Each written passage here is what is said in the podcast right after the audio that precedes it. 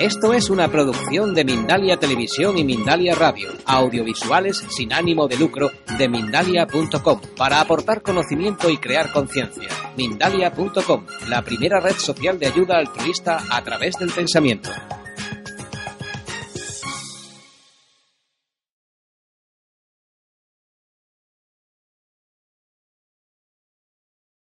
Bueno, empezamos, se ha hecho bastante referencia eh, a Hipócrates, el padre de la medicina. Hipócrates veía al paciente como un todo. Era una medicina holística en la que se tenía en cuenta todas las dimensiones del individuo. Posteriormente, en Francia, Descartes ya metido más en un reduccionismo porque el hombre era militar, filósofo y matemático, entonces pensó que para estudiar al ser humano, en vez de verlo como un todo, nos iba a ser mucho más fácil parcelarlo por sistemas o por partes. Más tarde, en Italia, el anatomista Giovanni Morgani eh, lo concretó más todavía. Dijo que mucho más fácil sería si nos centráramos y nos especializáramos localmente en cada parte del individuo y sería mucho más práctico y podríamos profundizar mucho más. Posteriormente, posteriormente, Bishop con el microscopio, pues entonces ya vio las células y entonces él ya opinó que la enfermedad estaba en las células. Así que veis cómo de ver al paciente como un cosmos entero se lo ha ido reduciendo, reduciendo, reduciendo, reduciendo.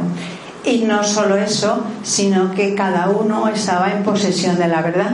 Eso es un problema porque estamos todos hablando de lo mismo de un ser humano, pero cada uno pone su etiqueta y su etiqueta es la que vale. Y ese, ese es el problema. Ahora tenemos otro problema todavía más gordo. Eh, el informe Flexner, el famoso informe Flexner, que fue eh, bajo el patrocinio del Instituto Rockefeller. Rockefeller fue un judío de principios de, del siglo del siglo pasado, antepasado, vamos.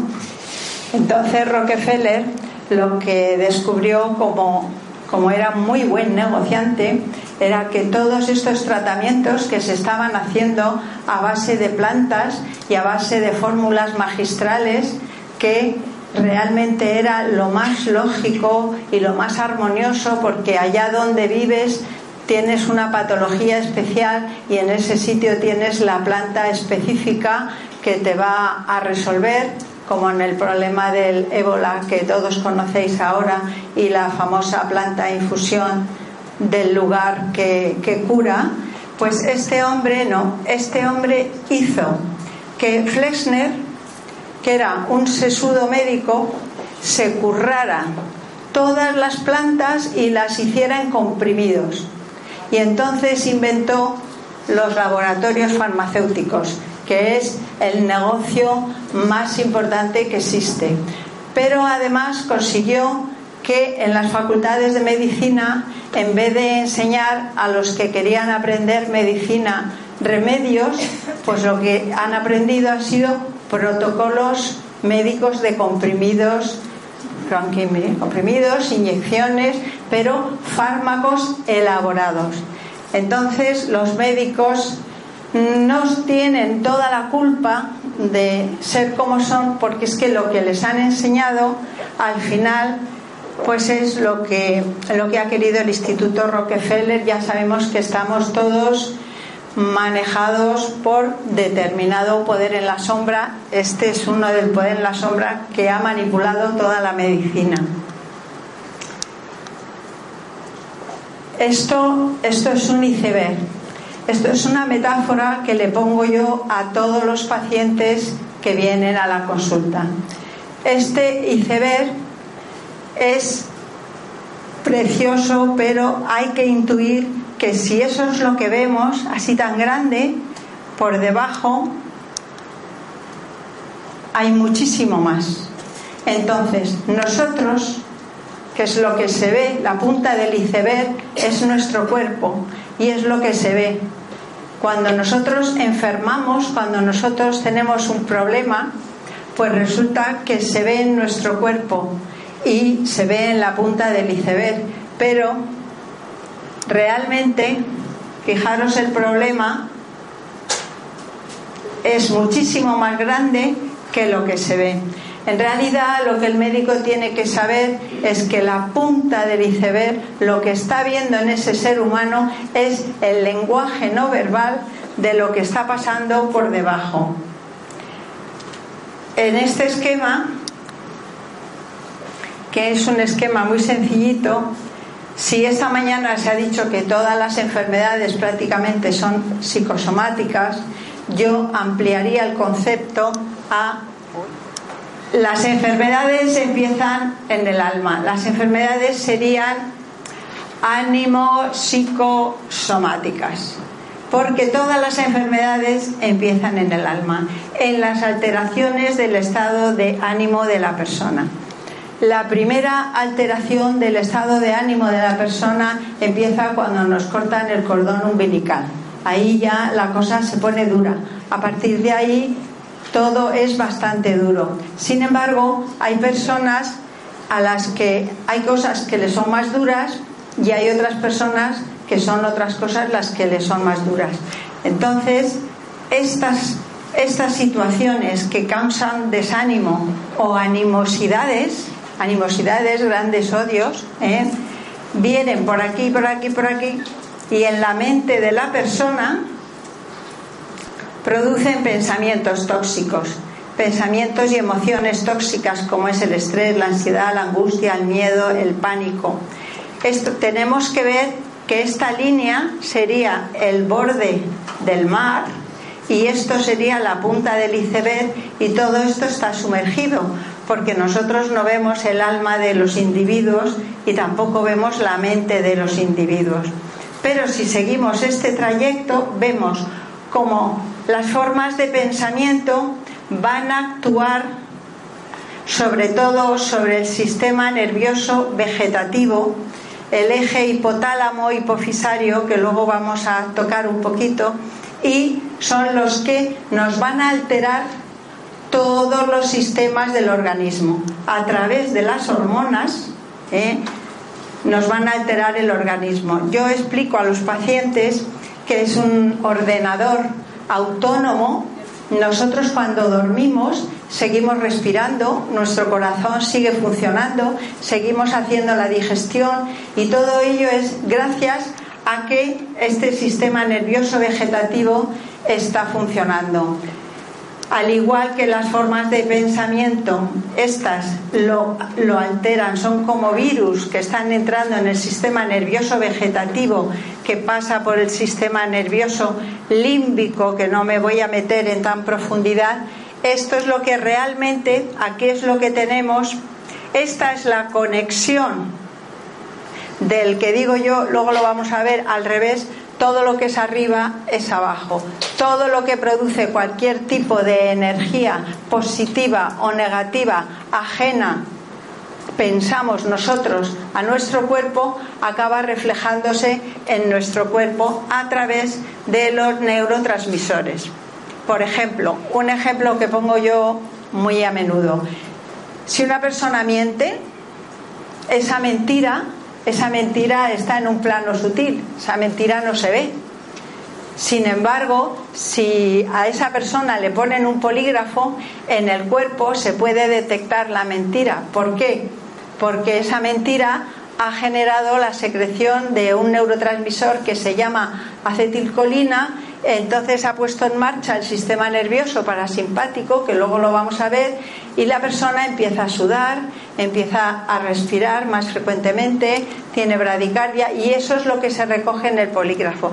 O sea que toda esta disfunción de neurotransmisores y de hormonas y de mensajeros es lo que con el tiempo aunque no se vea, atraviesa esta barra y ya sube a la superficie del iceberg en forma de enfermedad. Si la medicina alopática solo va a curar la punta del iceberg, si nosotros quitamos los síntomas del problema de momento o operamos al individuo, del momento en nos pensamos que el individuo está curado, pero si en un iceberg quitas la punta, va a flotar todo y va a salir otra punta. La única forma de curar de verdad a una persona es actuar en el cuerpo, en la mente y en el alma de forma simultánea. Aquí vemos un poco el eje hipotálamo hipofisario del sistema nervioso vegetativo, que es, como veis, el área prefrontal cerebral en este caso, todo lo que tenemos, todos esos pensamientos de angustia, miedo, ansiedad. Yo siempre digo a los pacientes, la realidad es la realidad no es ni buena ni mala. La realidad es, unos ven la botella medio llena y otros la ven medio vacía. ¿Y en qué consiste esa diferencia?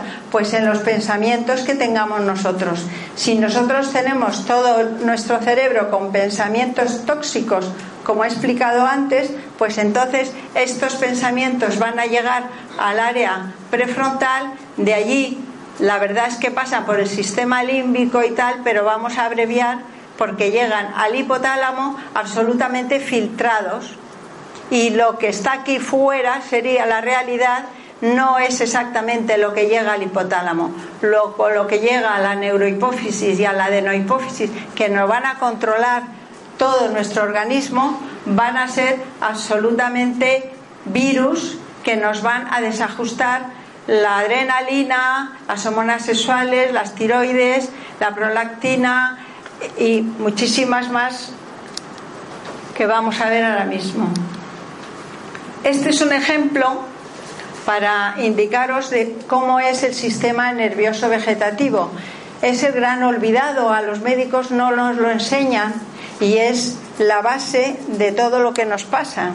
Este ordenador, este ordenador tiene dos extremos, el simpático y el parasimpático. El simpático nos prepara para la lucha y el parasimpático pues nos produce relax para recuperarnos. Si viene un toro, tenemos que salir corriendo para que no nos coja. Entonces tendremos que soltar adrenalina y salir corriendo y liberarnos del toro. Pero si estamos todo el día trabajando, dormimos poco y tenemos exceso de trabajo y estamos siempre en el, en el sistema nervioso simpático, podremos morir por agotamiento. Y vamos a ver todo lo que nos pasa en ese momento y os vais a sentir identificados. Lo contrario, el sistema nervioso parasimpático, cuando el cuerpo ya está agotado, has estado mucho tiempo en velas, trabajado, pues entonces necesita relax. Por ejemplo, por poneros por un ejemplo, para hacer la digestión necesitamos estar en el parasimpático. Si estamos en el simpático, no vamos a hacer bien la digestión. Tenemos que tener un tiempo de relax para que el cuerpo se recupere. Pero el máximo máximo de, de relax es la muerte por inactividad en realidad la muerte real cuando una persona se muere y el médico diagnostica parada cardiorrespiratoria, se muere por exceso del sistema nervioso parasimpático. Esta diapositiva, que no os asustéis, no la pienso explicar todas, nada más que someramente, ¿eh? para deciros que todas las rayas rojas que veis son el sistema nervioso simpático y las rayas azules son el parasimpático. Y deciros que todos los órganos del organismo están inervados por el simpático y por el parasimpático. Entonces, según, según, por ejemplo, los bronquios, el simpático los amplía, el parasimpático los estrecha. Si los estrecha, si nosotros, por ejemplo, tenemos exceso de trabajo, estrés o ansiedad, vamos a estar en el simpático. Pero si tenemos miedo o angustia, vamos a estar en el parasimpático. Luego entonces se estrechan los bronquios, todo enfermo que diga que tiene asma tiene miedo. ¿eh? En el corazón igual, el simpático acelera las pulsaciones, el parasimpático las enlentece. En el estómago, el sistema nervioso simpático corta la digestión.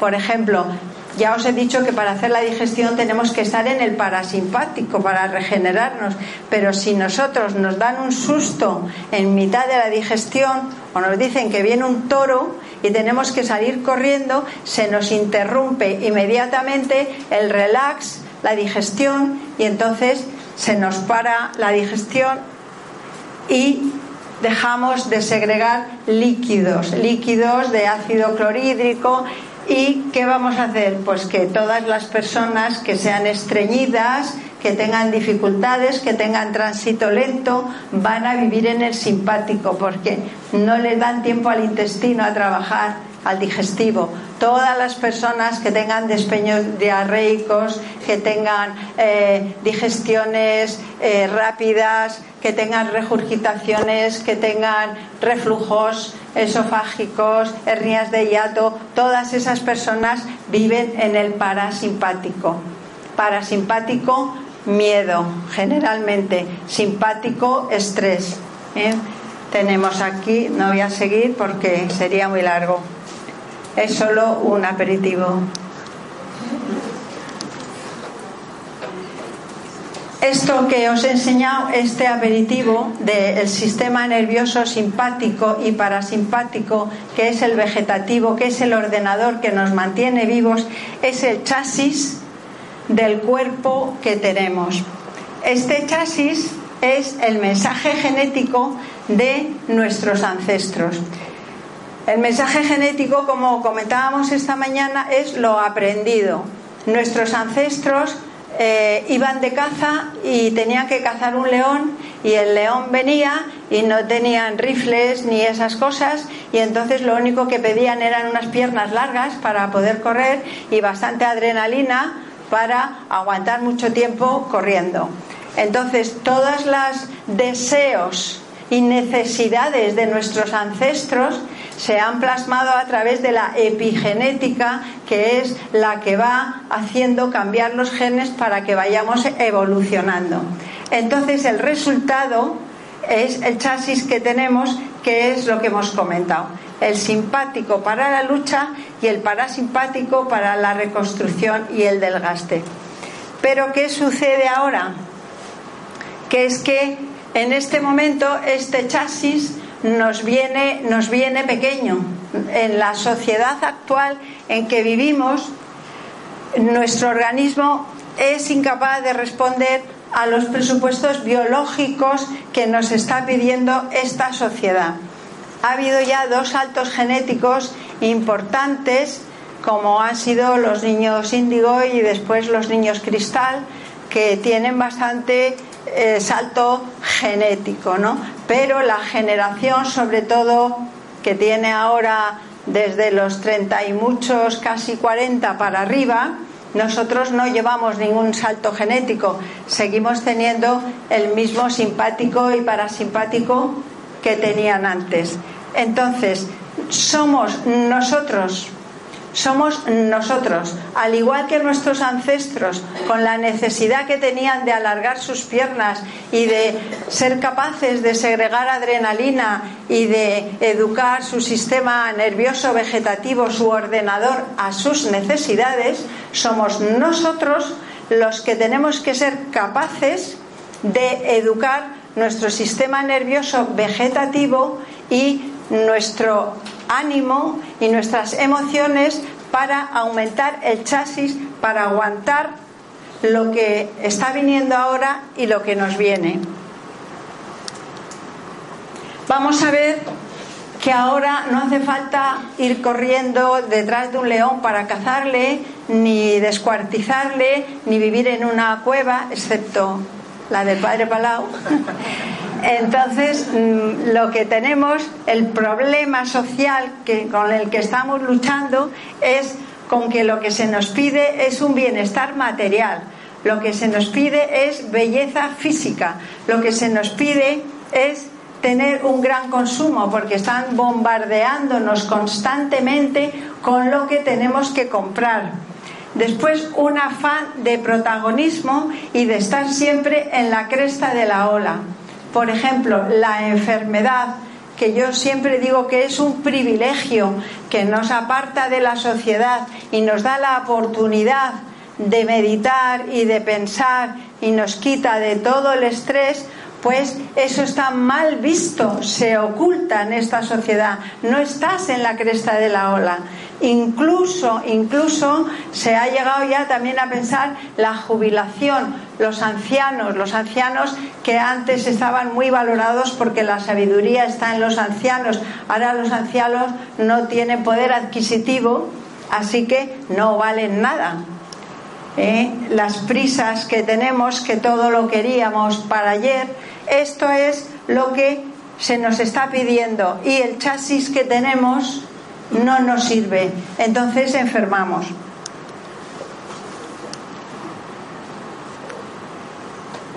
Eh, la forma de enfermar es la ansiedad, el estrés, la angustia, el miedo, la fobia, la agorofobia y todas las fobias y todos los problemas psicológicos porque no damos abasto a resolver los problemas que esta sociedad nos está exigiendo. Entonces, la, respuesta de alarma es una sensación de amenaza. La sensación de amenaza eh, la primera respuesta del organismo ante una amenaza es el sistema inmunológico. Nosotros nos sentimos amenazados, entonces ponemos en marcha el sistema inmunológico, pero como no tenemos ningún bichito, pues no se puede comer ningún bichito. Entonces todos esos anticuerpos se van a comer nuestras articulaciones y van a producir enfermedades autoinmunológicas.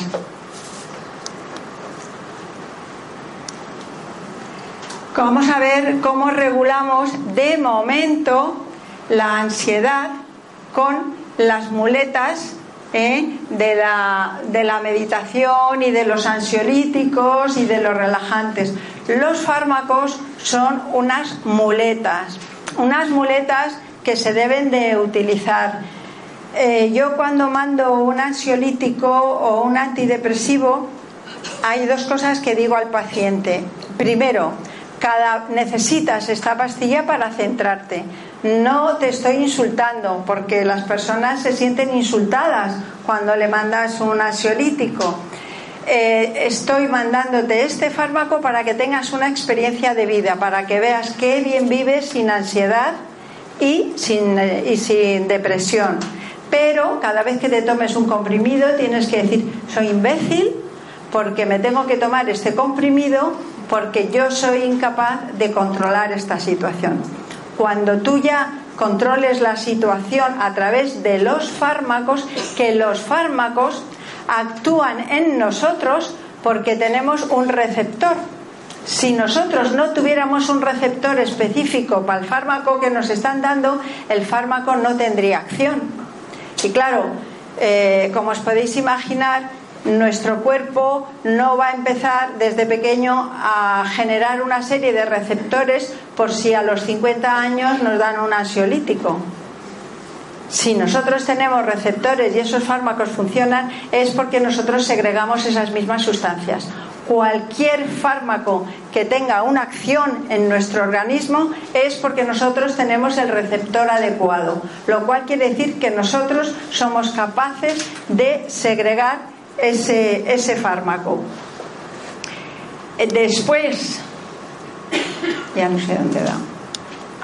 después del ansiolítico, cuando ya el paciente sabe cómo se está sin ansiedad, pues entonces ya lo que mando es la meditación.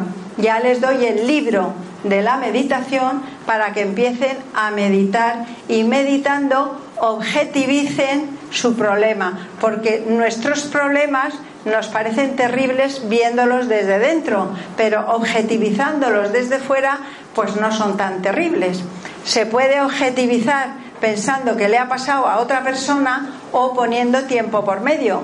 Yo siempre digo, si su problema lo ve con una perspectiva de 10 años, ¿usted cree que dentro de 10 años esto le va a importar? Pues no, pues entonces empieza a pensar que ya han pasado los 10 años y piense que ya no le importa y eso le va a ahorrar tomar un, un lesatí que es lo, que, lo mínimo que se despacha en, en ansiolítico. Vamos a ver ahora si es que sale. El desarrollo de los mecanismos de defensa para sobrevivir en esta sociedad en la que nos es tan agresivo el, el, medio que nos rodea porque no tenemos el chasis preparado, por lo menos vamos a procurar crear un chasis para que nuestros descendientes puedan recibir un chasis adecuado para lo que les espera, que es esto o más. No digo peor porque no hay nada peor. ¿eh? Todo es depende cómo lo veamos.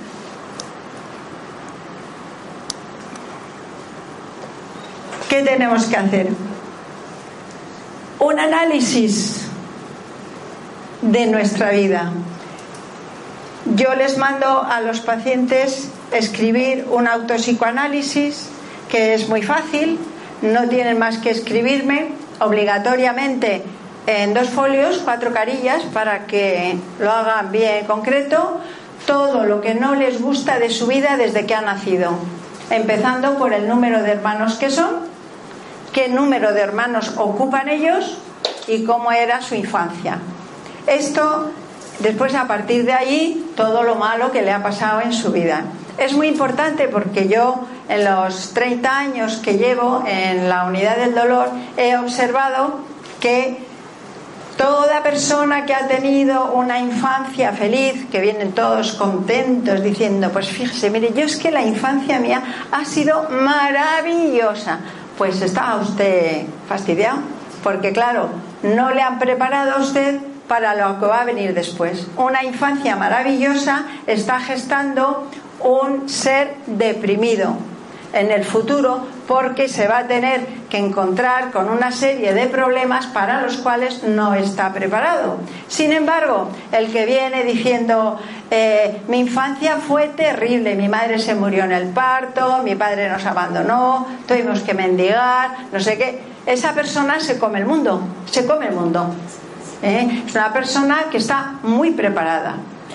También en el autopsicoanálisis hay que ver, hay que ver que lo que le ha pasado, eh, lo que le ha pasado, hay que trascenderlo. Hay que explicar a la persona cuando viene y dice, bueno, pues desde lo más gordo que te ha abusado de ti y tu padre, pasando por porque mis padres pues no los he visto el pelo o bueno, todos los padres del mundo, todas las personas se quejan de sus padres. Todas, todas, todas. ¿Por qué? Porque nuestros padres nos socializan.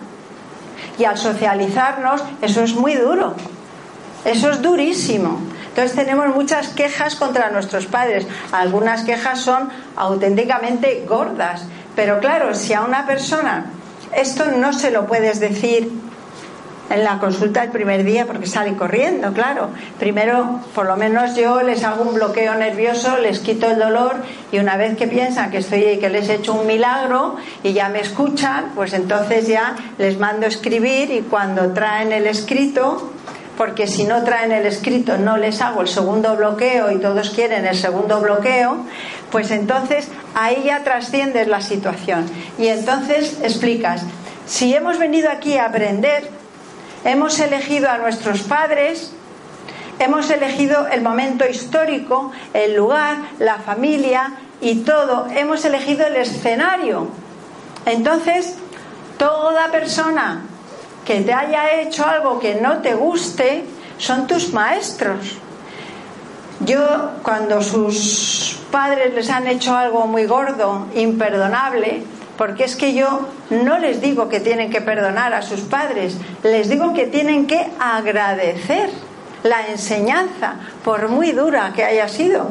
Les cuento una metáfora que es de Crión, que dice, bueno, están dos seres en el cielo o donde sea que esté, porque quiero evitar etiquetas, y uno le dice a otro, mira, tengo que bajar a la tierra porque claro, como tenemos que acabar siendo omniscientes, porque tenemos, somos dioses, tenemos que recuperar nuestra deidad, me falta aprender el perdón. Y nadie quiere bajar a ayudarme a aprender el perdón. Y entonces, tú que eres el ser al que más amo, puedes bajar conmigo y ayudarme a aprender el perdón. Y entonces el ser, después de pensarlo mucho, dice, mira, voy a bajar contigo porque mi amor es inmenso. Pero cuando queme tu casa, viole a tu hija, mate a tu mujer, por favor, perdóname cuanto antes para no tener que seguir haciéndote cosas. Entonces, tenemos que ver que toda persona que nos está haciendo algo que no nos gusta, eso está pactado, es nuestro maestro. Entonces yo he llegado a una paciente con, tengo muchas pacientes con problemas de vulvodinia, dolor vulvogenital, aunque no os lo creáis, el 20% de la población occidental lo tiene. Esa paciente, su padre eh, había tenido abusos sexuales con su padre, había tenido juicio, su padre lo había negado, bueno, la chica estaba destrozada, no podía tener relaciones sexuales a su vez. Pues esta chica llegó a asumir eso, a trascenderlo y a perdonarlo. Y su padre, que era también alcohólico y estaba ya en esta época en una residencia y que en el estrado había negado todo lo que le había hecho a su hija, su hija fue a la residencia y le dijo, mira papá, no es que venga a perdonarte, vengo a darte las gracias por el aprendizaje tan duro que he tenido en este mundo y que tú me debes de amar mucho para haberme hecho lo que me has hecho. A partir de ahí he aprendido muchas cosas. El padre se vino abajo llorando, la pidió perdón, esa chica se curó y ya no tuvo ningún problema. Pero lo más importante, lo más importante es comprender nuestra vida, comprender nuestra biografía y saber todo lo que hay debajo del iceberg para poder entender el iceberg. Vamos a ver que hay que aceptar y objetivizarlo. Después que nos dan el autopsicoanálisis con todo lo que se han quejado y después de explicarle esto que casi no lo entienden y aquí en un ratito parece que es muy fácil pero es muy duro, entonces yo cojo el autopsicoanálisis de la persona y le cambio el nombre. Digo, ¿usted cómo se llama? Carmen. Muy bien. Pues aquí vamos a poner Antonia. Ahora se lo va a llevar a su casa y se lo va a leer pensando que esto lo ha escrito Antonia. Y claro, como la paja en el ojo ajeno se ve enseguida, pero la viga en el propio no, pues usted ahora, Antonia, lo que la va a hacer es escribir una carta ayudándola y aconsejándola en la vida. Y entonces se hacen el tratamiento completo, completo. ¿eh? Ellos escriben todo lo que tienen que hacer. Lo que te pasa es esto, esto, esto y esto, porque no has hecho esto y yo lo que te aconsejo es que hagas esto, esto y esto. Y entonces yo le subrayo en rojo, digo, pues mire, este es su tratamiento, ¿eh? se lo ha hecho usted y esto es realmente lo que usted ha elegido y lo que tiene. Después, comprensión hacia nosotros, perdonarnos, perdonarnos porque el pecado no existe, nos han engañado, porque con el miedo, con el miedo se maneja mucho a la gente. El pecado no existe, nosotros hemos venido aquí a aprender. Y cuando un hijo está aprendiendo, si se equivoca y equivocándose aprende, pues ha hecho muy bien en equivocarse. O sea que hay que perdonarnos, tenemos que perdonarnos todas las cosas. Yo tuve una señora que tenía unos problemas de dolor inmenso, eh, mayor. Esta señora dijo que no, que iba a acabar en una silla de ruedas, pero que no merecía vivir y que además iba a ir al infierno. Claro, yo les pregunté qué le pasaba y ella me dijo que es que ella la había, habían abusado de ella, ella era secretaria en la época de la posguerra, se quedó embarazada, entonces mm, abortó y después de abortar se fue a confesar y el cura le dijo que era un pecado tan gordo, tan gordo, tan gordo que él no se lo podía perdonar, que tenía que ir a Roma a que le perdonara el Papa. Y entonces ella no tenía dinero para ir a Roma, entonces decidió pues ir al infierno directamente. Entonces la pobre mujer vivía destrozada.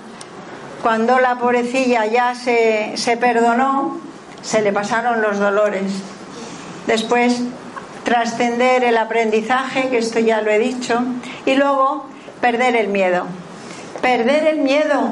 El miedo no tiene que existir, no tenemos que tener miedo. El concepto de fe, por lo menos el que yo tengo, no es el concepto de una fe eh, en una religión, aunque lo que me están contando es verdad, no es una fe a ciegas. El concepto de fe es que a mí no me va a pasar nada malo, nada. Porque si a mí me pasa algo que yo pudiera pensar que es malo, es para mi bien, luego no es malo. Así que es que no me puede pasar nada. Entonces, ¿dónde está el miedo? El miedo no tiene que existir. El miedo no tiene que existir. En el momento que perdemos el miedo y que no tenemos expectativas, porque es que no hay que tener expectativas, porque es que nos da exactamente igual si nosotros tenemos la autoestima en nuestro sitio, nos hemos perdonado y no tenemos miedo, a mí qué más me da lo que piensen los demás. Y a mí qué más me da lo que socialmente se piense de mí. Y a mí qué más me da lo que me vayan a hacer. A mí si alguien ¿qué me van a hacer? ¿Un atentado que me va? Pues a lo mejor si me hacen un atentado y me matan, pues a lo mejor es que yo tenía que aprender eso. Y entonces se venía a aprender eso, pues está ricamente, ¿no? O sea que ningún problema. Y después, el sentido del humor. El sentido del humor es fundamental. Hay que reírse de su padre, de las religiones, de la vida, de uno mismo, de los dolores, de los problemas. El sentido del humor es lo que salva todas las situaciones.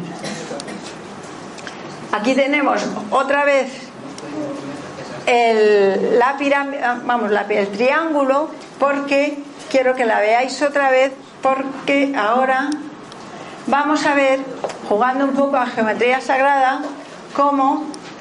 Ay, ya me, ya me he pasado. A ver. Arriba. La, la pirámide, el triángulo de arriba es lo que veíamos viendo hasta ahora. ¿eh?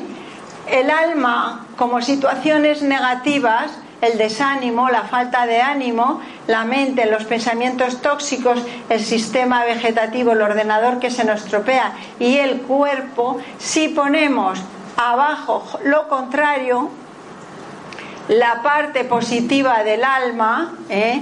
fe, esperanza y caridad, que es lo que son las potencias del alma, que eh, bajo mi punto de vista, y no hablo cátedra en absoluto, están el alma en el tercer chakra que corresponde al, al plexo solar, porque según la neuro, neuroinmunología, la psiconeuroinmunología, eh, los siete chakras corresponden a siete plexos nerviosos que tenemos.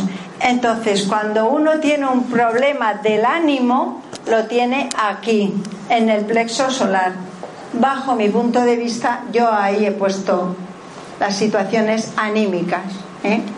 Cuando comprendemos que el pensamiento no tiene, no es la mente, la mente son las conexiones que existen en nuestro cerebro. Nuestro cerebro está lleno de sinapsis que nos creemos que son nuestro pensamiento, pero está demostrado que una persona con un electroencefalograma plano puede seguir pensando puede estar por encima de la habitación, ver lo que le están haciendo, puede tener una experiencia de muerte con el electroencefalograma plano. Luego el pensamiento es lo único que a nosotros nos da la constancia que realmente existimos, el pensamiento, que no que vive el pensamiento vive eh, materialmente en la mente. La mente, el cerebro está al trabajo de nuestro, para el trabajo de nuestro pensamiento. Pero nuestro pensamiento es independiente de la mente. Por eso, nosotros no necesitamos estar en un, en un estado alterado de conciencia súper, como digo yo, en una experiencia de muerte, ¿eh? Sino que simplemente poniéndonos en meditación y apagando la mente, nosotros podemos, con nuestro pensamiento, irnos muy lejos y saber que todo lo que está en la parte del triángulo, todo esto, ¿eh? está en un plano sutil, pero existe. Al fondo, ¿qué está? El espíritu, que es ya el máximo. Si nosotros damos la vuelta a esto, vemos, ponemos el espíritu arriba, aquí podemos jugar también a algo parecido a la cábala. El espíritu sería el Ein Sof, el absoluto, se puede llamar Dios, se puede llamar como queréis, porque yo no me gustan las etiquetas, pero va bajando la energía, ¿eh? va bajando la energía, pensamiento, va bajando la energía, alma, va bajando la energía, mente, va bajando la energía, sistema nervioso vegetativo, aquí tendríamos el pardés, el paraíso terrenal que habla eh, la cábala y a partir del paraíso terrenal cuando los expulsan y les ponen una capa oscura ya se materializan y aquí está la zona ínfero de la cábala que es el cuerpo físico, que es la materia. La materia donde estamos ahora, esto es la zona más inferior que existe y lo más alejado de Dios. Nosotros somos dioses que voluntariamente nos hemos ido desenergetizando para llegar aquí y descubrir que somos Dios para volver, volver a subir. Eh, bajo mi punto de vista, esa es la salvación de Jesucristo que nos dijo, bueno, yo soy hombre, Él se hizo hombre con toda la problemática del hombre, se llamaba solo Jesús y a partir del año 30, cuando ya le bautizaron bajo el Cristo y entonces él fue consciente, siendo hombre, de que también era Dios. Y entonces ya empieza la subida. Pero en esta subida, bajo mi punto de vista siempre, en esta subida, bajo mi punto de vista, está la rueda del samsara. Tenemos en las sucesivas reencarnaciones, pum, pum, pum, pum, pum, ir bajando nuestra energía hasta llegar a ser ladrones, asesinos, políticos, lo que sea, y luego ir subiendo y ya ir descubriendo y estar en busca, estar en busca de la espiritualidad, hasta que subimos aquí y ya vamos subiendo por arriba. Pero esto es el viaje que estamos haciendo. Realmente es un flash el que nos viene en nuestra vida es un flash que nos pone en búsqueda y lo único que tenemos que estar es en búsqueda. Quien diga que ha llegado a la verdad, pues yo no lo creeré, porque yo creo que el que llega a la verdad, pues ya desencarna y ya encarna en otra cosa. Entonces, ahí estamos todos en búsqueda. He terminado. Gracias. A ver, voy a tocar un poco el tema de la física cuántica que han contado antes. ¿eh? Entonces, aunque dicen que esto está en entredicho, no está en, entredicho. ¿eh? El pensamiento modifica nuestro cerebro, el cerebro nuestra actitud y nuestra actitud nuestra forma de vida. Entonces, me parece que está en la siguiente, no. ¿eh? El observador modifica lo observado. Hablaba esta mañana nuestro hermano y decía que los científicos están llegando a la mística ¿eh? porque están dando la vuelta y están llegando a la, a, la, a la mística. El principio de incertidumbre nos dice, y las teorías de Planck nos dicen científicamente que cuando un fotón se observa, puede cambiar y convertirse en protón. Que ya es una partícula. Entonces, una energía a través de la observación puede convertirse en partícula y esa partícula a través de la observación puede volver a convertirse en energía. Esto a lo bestia sería que tendríamos la capacidad de materializarnos y desmaterializarnos. Se podría ver cómo desde el punto de vista de lo práctico. Enseguida diríamos no necesitaríamos coches ni aviones y tal cual. Pero me parece que es mucho más práctico verlos desde el punto de vista que el que siembra recoge. Lo que vayamos materializando en nuestra vida es lo que se va a hacer material. O sea, aquello que tengamos en el pensamiento se va a materializar. Esa es la base del control mental que es que no estoy diciendo nada nuevo. Si nosotros en nuestro taller de control mental estamos viendo algo, eso llega a materializarse. Y como comentaba esta mañana, un pensamiento es una onda de muy alta vibración que si ese pensamiento lo verbalizas, le bajas la vibración, la pones a 400 ciclos por segundo y ya está más cerca de la materia cuanto más bajo la digas y en unas ondas más bajas, más lo acercas a la materia. Entonces somos capaces de materializar, pero eso ya lo sabemos, porque todo el que rasque un poquito y esté en búsqueda, pues se da cuenta que al final, pues podríamos decir que somos una chispa divina, que somos un espíritu o que somos Dios como las siete moradas de Santa Teresa, en la que en la última morada descubre que es Dios, o las siete formas de descubrir a Dios de Chopra, que dice que Dios es un concepto de la mente, pues para el ignorante Dios es alguien justiciero,